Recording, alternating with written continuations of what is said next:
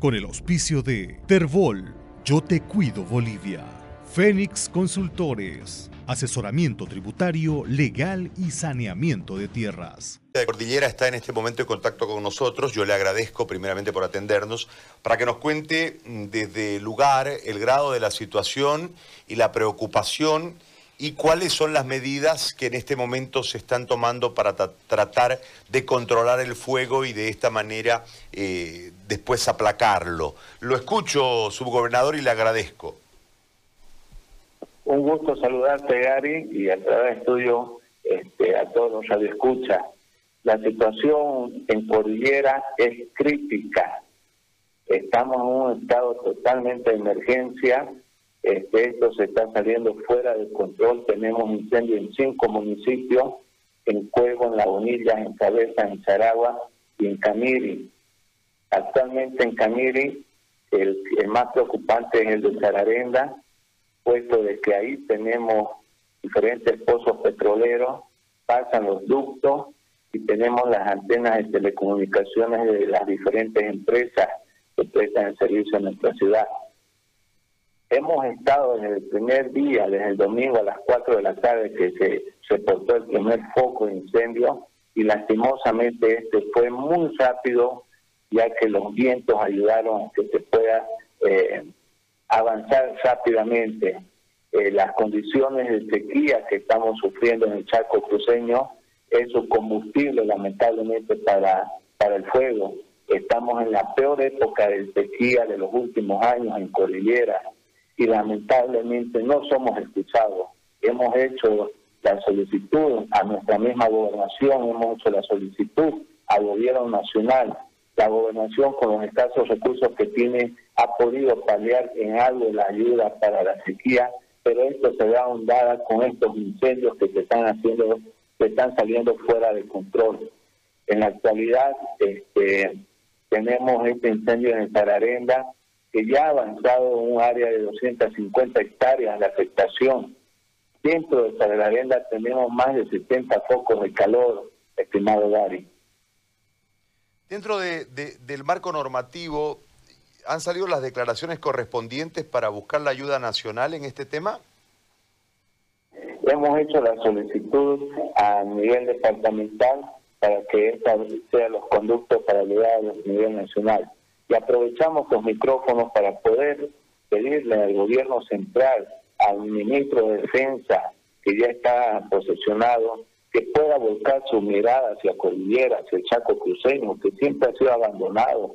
Entonces necesitamos nosotros poder tener un apoyo para dar un ataque aéreo al fuego, ya que por la topografía, la, la característica de Sararenda, este, por las diferentes laderas que tiene, es imposible poder llegar con los bomberos voluntarios, con los grupos que ha enviado este, la gobernación para reforzar el trabajo que estamos haciendo en Camiri con el ejército, es imposible subir. Hay que caminar más de dos horas a pie con una mochila de 20 litros. No podemos, no le hacemos nada al fuego llegando una vez al punto.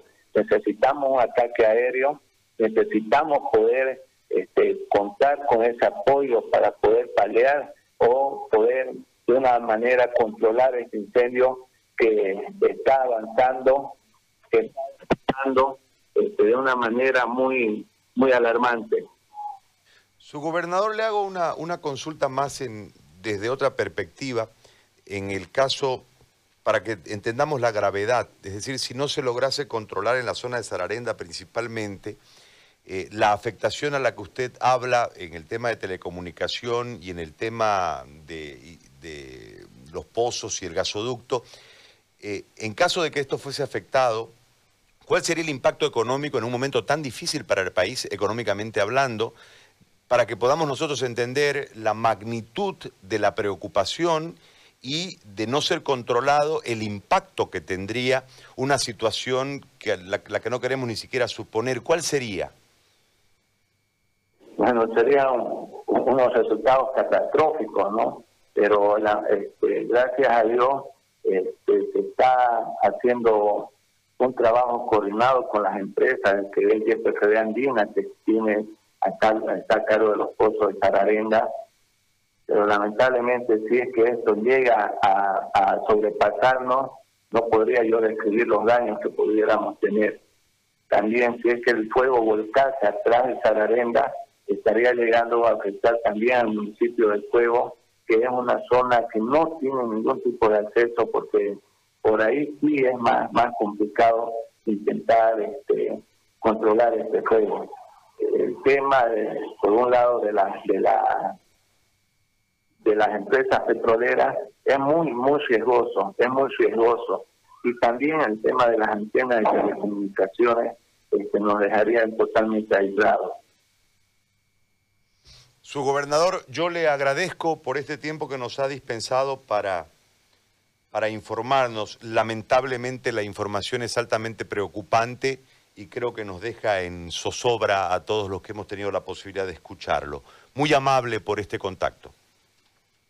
Estimado Dari, eh, agradecido soy yo porque a través de tus medios podemos hacer eco de la preocupación que tenemos en Cordillera.